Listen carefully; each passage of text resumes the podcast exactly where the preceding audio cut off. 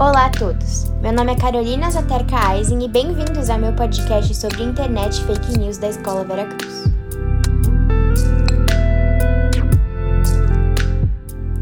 No final da década de 50, uma agência de pesquisa foi estabelecida nos Estados Unidos e eles a chamavam de ARPA Advanced Research Project Agency a agência é parte integrante do Departamento de Defesa dos Estados Unidos, e seu objetivo era implantar a rede de comunicação entre as partes mais críticas dos sistemas de defesa norte-americanos. As redes de comunicação devem ser robustas para que, no caso de um ataque nuclear e a consequente destruição em massa das partes da rede, as comunicações entre áreas não afetadas possam ocorrer sem problemas. Para atender a essas necessidades, os dados são divididos em pacotes que são encaminhados imediatamente por uma das várias rotas disponíveis. Ao dividir os dados em pacotes, diferentes pacotes podem seguir caminhos independentes, todos tendo em comum o destino pelo qual viajaram. Esta rede experimental é chamada de ARPANET. Foi criada na década de 70 e na década de 71 contavam com 15 de conectados a cerca de 20 máquinas ARPA. O nome internet não foi usado até 1973. Isso porque em 1972 a RPA começou a trabalhar no conceito de Internet Working, uma forma de interconexão de redes. Nas décadas de 80 e 81, Três mundos diferentes se misturaram: militar, cientista e universitário. Essa mistura se deve à criação de duas redes associadas a universidades e instituições de pesquisa norte-americanas: BitNet, que é uma universidade, e SNNet, ciência, levado ao surgimento de redes estendidas com múltiplas aplicações. Em 1982, os protocolos usados nessas redes foram estabelecidos em um padrão TCP e IP, a internet definida como um conjunto de redes que utilizam o protocolo TCP/IP. Na internet, cada máquina tem um endereço, chamado de endereço IP, e ainda o identifica exclusivamente na web hoje. A ARPANET deixou de existir oficialmente em 1990, quando The Word, a, o primeiro provedor comercial de serviços da internet, surgiu nos Estados Unidos. Em 1991, Tim Berners-Lee, do CERN, na Suíça, introduziu um novo sistema de informação baseado na internet. Esse novo sistema de informação é chamado de World Wide Web. Antes era possível conversar com máquinas remotas, trocar mensagens, transferir dados em tempo real, acessar conferências eletrônicas pela internet. Mas a partir de 1991, com o advento da WWW, tornou-se possível criar servidores de informação, incluindo texto, imagem, multimídia, para o mundo da internet fornece os meios necessários para construir uma verdadeira rede de informações. A resposta é que a proposta da qual nasceu a World Wide Web é muito importante, porque envolve a criação de uma interface de usuários que permanece consistente independente da plataforma. O conceito mais importante a ser lembrado é que a World Wide Web, muitas vezes chamada de www, não é em si uma rede como a internet, mas uma coleção de programas de software. Esses programas podem ser usados em diferentes redes de computadores ou em computadores que não fazem parte da rede. A www pode ser definida como informação em hipertexto e um sistema de comunicação muito popular na internet, usando comunicações de dados que opera sobre um modelo cliente-servidor. www é um computador que responde a solicitações de informações usando a linguagem de comunicação HTTP. O servidor responde enviando informações em um formato predefinido, HTML, via HTTP. A World Wide Web tem aumentado dramaticamente o tráfego na internet, visto como uma forma de divulgação global da mensagem, reforçou o aspecto comercial da internet a partir de 93, causou uma verdadeira explosão no consumo de informações da WWW. Globalmente, pode-se dizer que a internet está difundida em quase todos os países, com a concentração muito elevada no Ocidente, a internet pode ser acendida a partir de todos os países do mundo, e não é exagero dizer que o globo é verdadeiramente uma aldeia global. Também não é exagero dizer que o www está tão intimamente relacionado com a internet que o termo inter internet é frequentemente utilizado para o descrever. Já o termo, se assim podemos chamar HTTP, é um protocolo para recuperação de recursos como documentos HTML. É a base para todo o intercâmbio de dados na web, como protocolo cliente-servidor. Os pedidos são iniciados pelo destinatário, que normalmente é o navegador da web. Existem milhões de páginas web na internet, e essas páginas estão ligadas umas às outras. Hipertexto e hiperlink são termos associados à internet e páginas web. Hipertexto é um texto que faz referência a outro texto para acesso imediato por parte do utilizador. Tais referências são chamadas de hiperlinks. Os tais apontam para outros documentos ou outras seções específicas dentro de um outro documento. Por outras palavras, um hipertexto é um texto comum. Hiperlink é uma referência no hipertexto.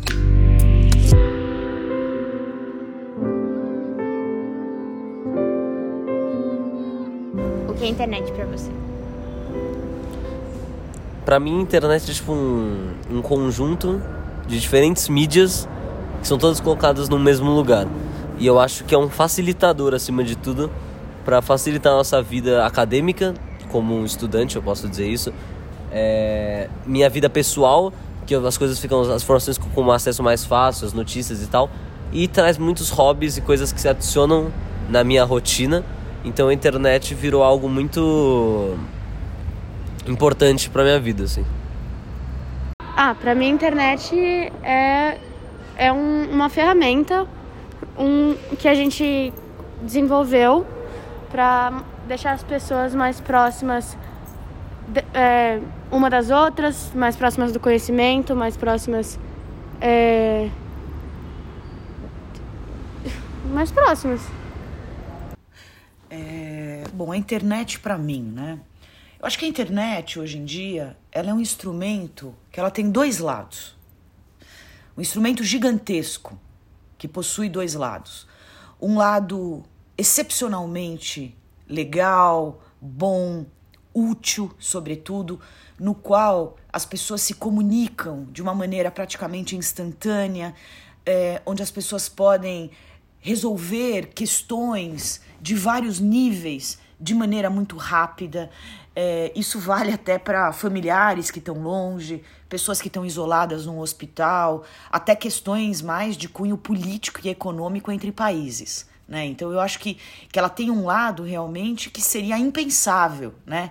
É, há décadas atrás. Por outro lado, como um bom remédio, né, como uma boa substância química, tem um lado bom, mas se utilizado erroneamente, pode fazer muito mal. Então, hoje em dia, a gente vê como esse instrumento tem esse outro lado, que é um lado de propagação de mentiras, é um lado no qual você pode acionar instantaneamente mecanismos para fazer mal para as pessoas. Então, eu sinteticamente diria que é isso. Eu diria que, grosso modo, é um instrumento fantástico, impensável, que é como uma substância química. Se bem usada, é um remédio fantástico. Se mal usada, pode se tornar um veneno fatal. Para mim foi muito importante. Apesar de ter idade, eu consegui aprender algumas coisas que para mim é muito útil. Pago todas as minhas contas pela internet e recebo coisas. Não, não preciso mais de correio, nada disso como eu precisava antigamente. Agora eu faço tudo pela internet. Para mim, me facilitou muito. Internet, se bem usada, é acesso a muitas informações e em qualquer área de atuação é, é uma forma da gente se desenvolver, fazer cursos, estar é, tá em dia com, a, com as coisas novas e, e tudo que roda isso. Como a internet influencia a sua vida? Eu acho que a internet influencia a minha vida muito, né? Como eu disse anteriormente, eu acho que ela rege bastante parte da minha vida é, seja vida acadêmica, né? Porque assim, se eu preciso ter acesso a um conteúdo, uma matéria, um livro, a um vídeo, eu posso tudo achar lá na internet. É, e na minha vida pessoal também, né? Porque eu faço muitas coisas na minha vida que eu, eu uso da internet, né? E que meio que ficou dentro da minha rotina, fez parte, se tornou parte da minha rotina desde que eu era pequena. Então acho que influencia bastante na minha vida. Eu acho que não só a minha, mas a de todo mundo. A vida de todo mundo é muito influenciada pela internet. Agora a gente quase sai do útero já mexendo na internet e essas coisas assim. Então eu preciso fazer trabalhos é, sempre em base à internet. No meu tempo livre eu uso a internet. Até eu admito que nem sempre para para aumentar a minha capacidade intelectual, às vezes só para passar o tempo mesmo, eu fico vendo coisas idiotas que estão presentes na internet. Então acho que influencia muito. Eu tô construída na base da internet. Quanto tempo você conseguiria ficar sem internet? Acho que uns dois, três dias, assim. Especialmente dois, três dias da minha rotina normal, né? comigo indo pra escola e tal. Porque assim, a, a, a internet, que eu disse, auxilia em tudo, seja na vida acadêmica, na vida pessoal, e virou parte das nossas rotinas utilizar da internet. Então, tirar, remover esse, essa ferramenta tão gigantesca, que chega a ser até mais como uma ferramenta, a própria internet, né? É, chega a ser parte da nossa própria rotina, eu acho que é bem importante. Então, assim, sem ela ia ser muito complicado viver mais do que dois, três dias. Eu acho que se você considerar a minha rotina normal, e você simplesmente só tirar o acesso da internet, eu acho que eu conseguiria passar poucas horas, porque eu preciso da internet todo dia na escola, eu preciso da internet para me comunicar com meus pais, eu sou dependente ainda. Então, para muitas coisas, para tirar dúvidas básicas e rápidas ou qualquer coisa, porque eu agora na nossa na minha vida eu, eu uso muito a internet para saber coisas que antes se decorava. Então acho que na minha, na minha rotina normal eu não conseguiria ficar um dia sem internet. Porém, às vezes a gente viaja e eu consigo ficar uns três, quatro dias, mas obviamente porque todo o em volta se adaptou para eu ficar sem essa internet. Daí não vai pedir para eu fazer pesquisas e coisas assim. Como era diferente ser jovem sem internet na sua juventude comparado ao que os jovens vivem hoje nas redes digitais? Ah, Para mim, naquela época, era, era normal. Como não tinha, não tinha problema. E foi muito bom para mim, sem problemas. Eu, a gente tinha que decorar muitas coisas que agora ninguém decora mais, telefones, endereços. E naquela época para mim foi muito bom, não tive problema nenhum. Agora, quando veio a internet, foi bom para mim também, facilitou muita coisa. Eu acho que naquela época que não tinha internet, a gente pesquisava muito mais, é, de forma. A gente fazia mais esforço para fazer as pesquisas. Então a gente lia muito mais livros, é, visitava bibliotecas muito mais. É, hoje ficou mais cômodo e ao mesmo tempo é, tem muita informação errada dada na internet. Hoje eu tenho mais de 50 anos. Mas se eu pensasse na minha infância, na minha adolescência, seria impossível pensar em algo que pudesse suprimir o espaço e o tempo. Como é isso? Porque a internet é isso. O que a internet faz? Ela coloca todo mundo no mesmo espaço, todo mundo no mesmo tempo e, portanto, no limite suprime a temporalidade. E com isso a gente vê as coisas, como eu disse antes, tanto para o bem como para o mal, fantásticas, que esse meio pode nos ajudar ou nos prejudicar. Agora, isso tem um preço. A gente percebe pelos nossos adolescentes, quer dizer, eles são praticamente viciados nessa droga, entre aspas, que é a internet né?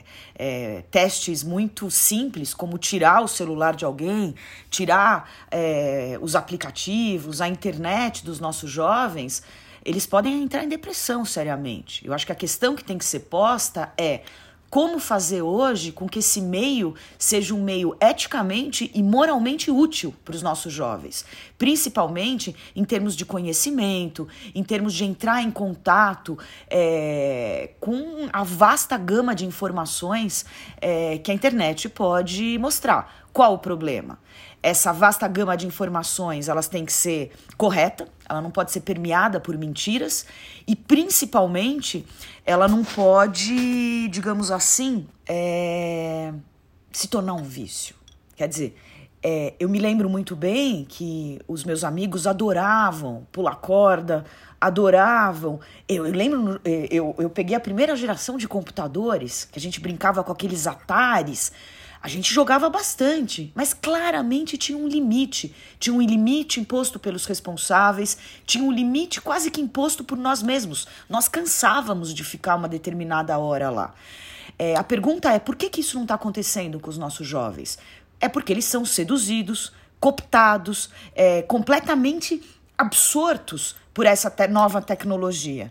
Então, isso, por um lado, é, como eu disse, né, eu vejo com é, extremamente bons olhos, eu sou favorável a esse tipo de tecnologia, mas acho que tudo que é demais é prejudicial. E claramente hoje em dia, os nossos jovens e as nossas crianças literalmente não sobrevivem sem a internet. Eu acho que aqui a gente tem que pensar nos porquês disso. É... Na sua opinião, o que deve melhorar neste meio de trocas que chamamos de internet?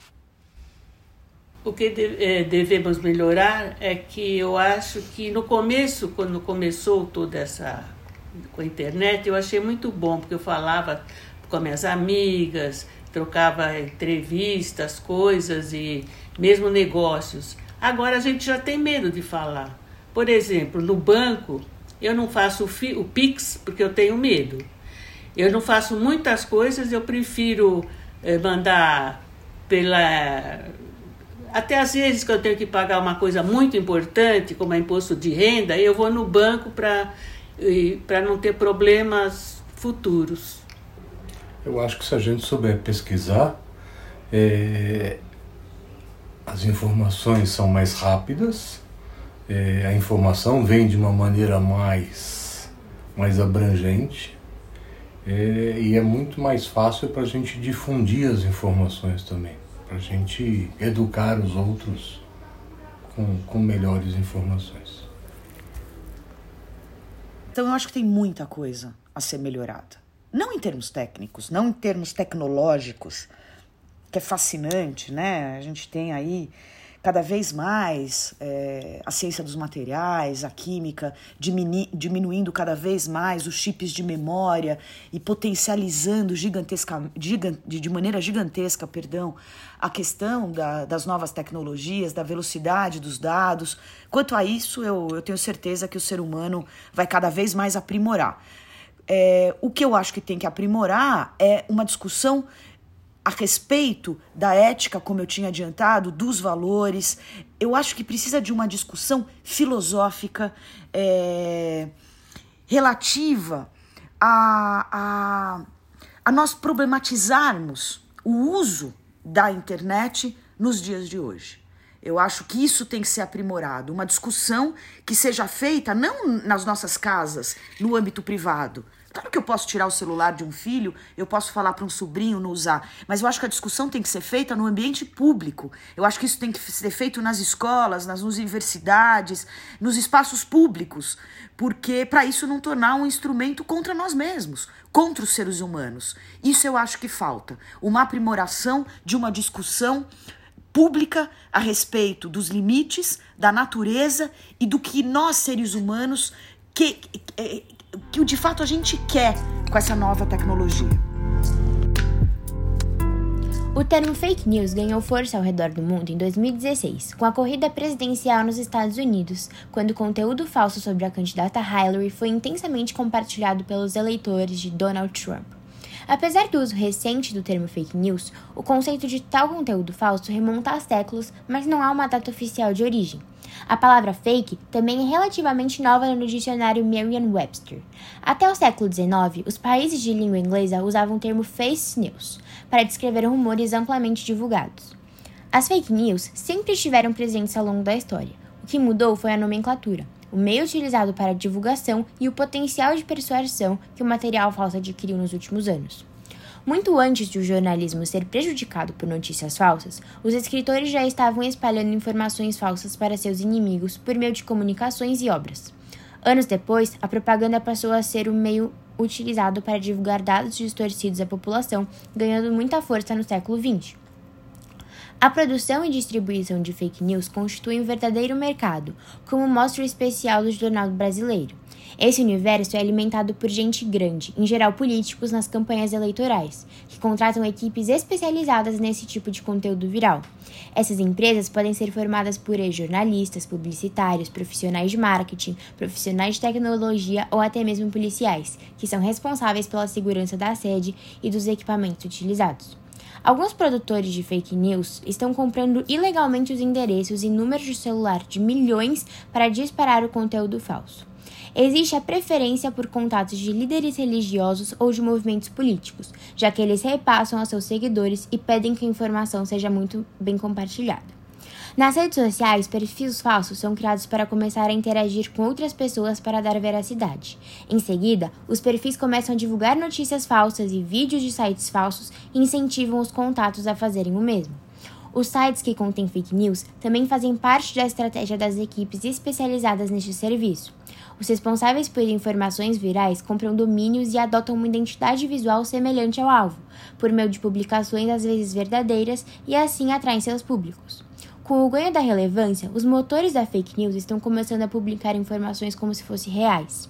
Os subcontratos investem somas significativas para que a notícia seja produzida e distribuída de forma confidencial e deixe rastros para possíveis investigações. Existem despesas relacionadas com a acomodação temporária de produtos, como computadores pré-pagos, telemóveis, que são jogados fora após a publicação da notícia. Os pagamentos efetuados vêm geralmente de cartões recarregáveis, por isso não tem rastreamento. É comum a utilização do CPF das pessoas a serem utilizadas para que os cartões sejam salvos e utilizados. De acordo com a reportagem do Correio Brasiliense, a tática faz com que quem decide investigar o movimento encontre seu próprio documento, impedindo de continuar a buscar os criminosos. Para evitar a perseguição, os produtores estão mudando constantemente, assim como os profissionais de tecnologia da equipe de IP. O conteúdo produzido é armazenado nas chamadas nuvens. O alto investimento em tecnologia e a adoção de estratégias para evitar a identificação de quem contrata o serviço e as pessoas que o realizam são medidas que dificultam a disseminação da fake news. Além da dificuldade em localizar os culpados, a legislação não prevê uma sanção exclusiva para esse tipo de infração. As fake news, para mim, são mentiras construídas pelos seres humanos com uma clara intencionalidade, com um claro objetivo de mentir, prejudicar e acabar com a verdade. Quer dizer, é, é impossível né, a gente negar fatos históricos, é impossível a gente negar pessoas que estavam em determinadas fotografias. O que, que as fake news fazem? Elas cortam as pessoas das fotografias, elas negam os fatos históricos que tiveram testemunhas oculares, testemunhas históricas.